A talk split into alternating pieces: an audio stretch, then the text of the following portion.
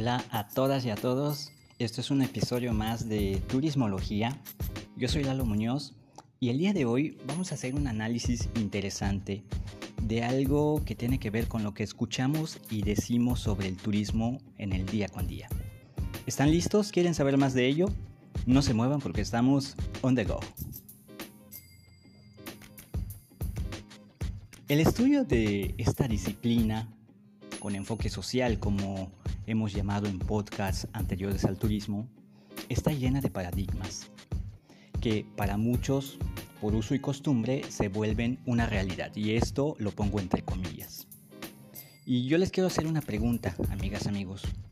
Pero, ¿qué tanto esa realidad nos refleja lo que sucede en el acontecer diario en un entorno donde se desarrolla la actividad turística? Por eso hoy nos vamos a dar a la tarea de analizar cuatro escenarios distintos de la gestión turística y determinar juntos qué es mito y qué es realidad. ¿Están listos? Vámonos al escenario 1.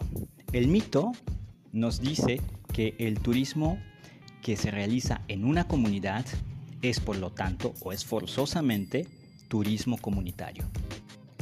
Yo quiero decirles que la realidad nos dice que no necesariamente. Para que sea turismo comunitario, invariablemente la planificación, organización y la realización de actividades debe ser gestionada por la propia comunidad. Es decir, cuando hablamos de comunidad me refiero a los hombres y mujeres que habitan en ese espacio. Estos no dependen de actores externos para realizar sus actividades. Y aquí quiero enfatizar algo importante.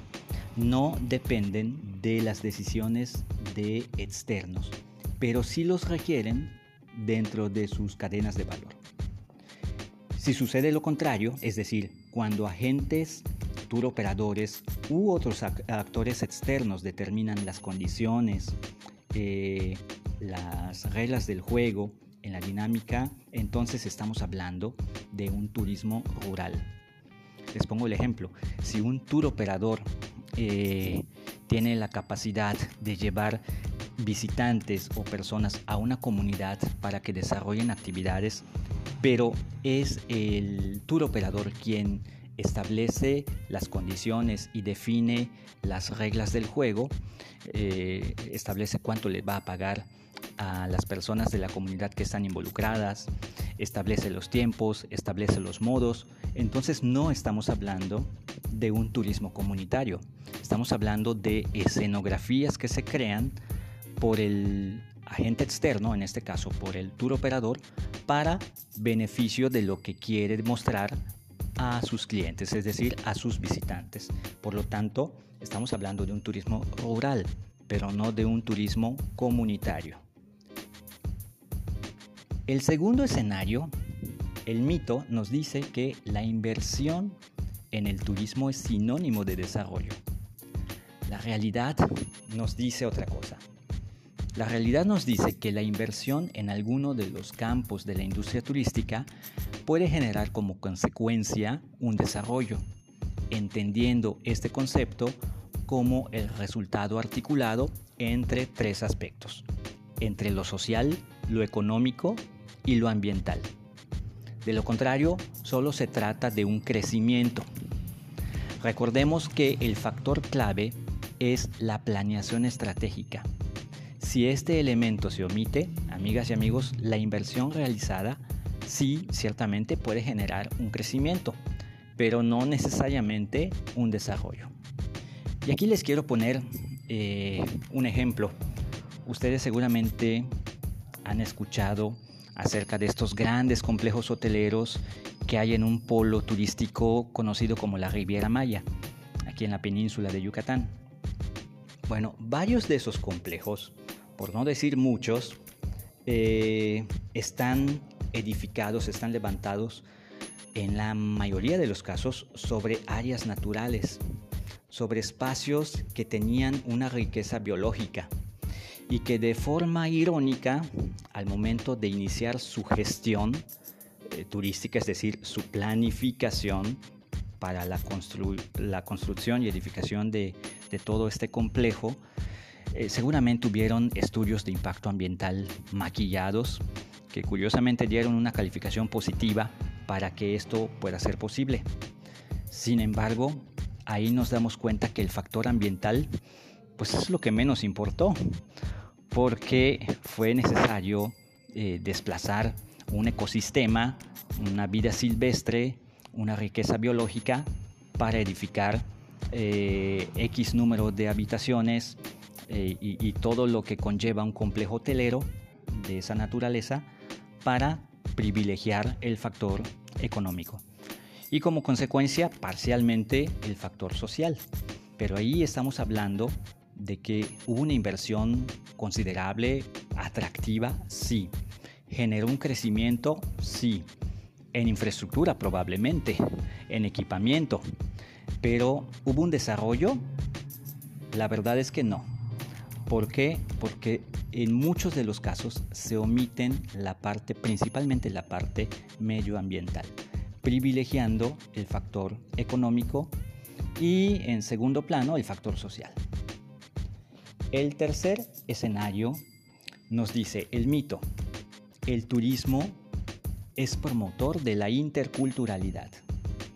La realidad nos dice que es innegable que en el proceso de actividades entre turistas o visitantes y la comunidad receptora se da la presencia e interacción equitativa de diversas culturas. Sin embargo, si las actividades no son planificadas adecuadamente y no se controlan ciertos aspectos del involucramiento o interacción entre el visitante y la comunidad receptora, en lugar de un proceso de interculturalidad, se podrían tener fenómenos como la aculturación o transculturación, que en cualquiera de los casos ocurre el desplazamiento de la identidad cultural propia por la adopción de formas culturales ajenas. ¿Qué quiero decir con esto? Que cuando planificamos una actividad turística o gestionamos una actividad turística, principalmente en un entorno comunitario, allí debemos tener muchísimo cuidado. Los, los, que nos dedicamos a la planificación y desarrollo del turismo lo sabemos, porque más allá de lograr un proceso de intercambio cultural entre eh, el anfitrión, es decir, la comunidad receptora, y el turista o el visitante, sea de donde venga, de cualquier país, de Europa, de Norteamérica, de Asia, lo que estamos promoviendo en esencia pues es un intercambio cultural a través de experiencias vivenciales. Sin embargo, si no tenemos el cuidado en el proceso de planificación, si no atendemos procesos previos de sensibilización tanto para la comunidad que va a recibir al visitante como para el visitante que va a visitar un entorno social distinto al suyo, ahí podríamos tener como consecuencia estos fenómenos que son, son de, mucho impacto social. ¿Por qué? Porque la aculturación o transculturación, en cualquiera de los casos estamos hablando que el resultado es un desplazamiento de la identidad cultural propia por el afán de adoptar eh, modos y costumbres que no pertenecen a la identidad eh, propia. Y esto ocurre con mucha frecuencia. De repente hay ciertos, principalmente ciertos jóvenes eh, de comunidades que ven llegar a, turistas a su entorno cuando el planificador o el gestor de esta actividad no, no tiene el cuidado, es muy probable que esos jóvenes, en este caso que son las personas más vulnerables ante estos fenómenos, empiecen a adoptar ciertas formas de hablar, de vestir, y puede ser que como consecuencia eh, empiecen a tener cierta vergüenza por hablar su lengua materna. Les pongo un ejemplo de, es muy probable que un joven de una comunidad maya se sienta impactado eh, por, lo que ve de un turista en su forma de vestir, en su forma de hablar, en, los elementos tecnológicos que puede traer consigo el, visitante. Entonces, si no se tiene un cuidado, ese joven, eh, poniéndole el ejemplo del joven, puede estar asumiendo o adoptando un proceso cultural que no le pertenece y que más allá de aprender algo distinto, quiere ser parte de ello. Y aquí viene el verdadero problema, que se empieza a perder gradualmente la identidad cultural de un lugar. Y el cuarto escenario que les quiero compartir, el mito nos dice que el turismo de naturaleza es el único segmento que no genera impactos negativos en el entorno. La realidad nos dice esto. Si bien es cierto que el turismo de naturaleza mueve viajeros con mayor sentido de sensibilidad y conservación del entorno que visita, también hay que reconocer que como cualquier segmento o actividad humana, en un espacio determinado el turismo de naturaleza también genera impactos o huella en los ecosistemas y entornos sociales. Sin embargo, de acuerdo con sus códigos de conducta, el turismo de naturaleza procura minimizar esos impactos lo más posible. En otras palabras, estamos hablando que de todos los segmentos que hay dentro de la dinámica turística, turismo cultural, turismo de reuniones, el turismo de sol y playa, el turismo de naturaleza es el que presenta códigos de conducta más éticos y más responsables en función al espacio que visita. Pero esto no significa que eh, no tenga o no genere una huella humana. ¿Hay un impacto negativo? Sí, pero comparado con otros segmentos, el turismo de naturaleza trata o procura de minimizar lo más posible esos efectos. Pues finalmente, estos cuatro escenarios son muy recurrentes, nos encontramos casi a diario con ellos, los mitos y realidades, lo que escuchamos, lo que decimos, pero más allá de asumir lo que escuchamos o vemos en las redes sociales, en las noticias, aquí lo importante es que hay que contrastar la información. Hay algo que dice que no todo lo que escuchamos sobre el turismo y su proceso de gestión es como lo dicen. La clave está en saber contrastar lo que escuchamos para poder construir un criterio propio.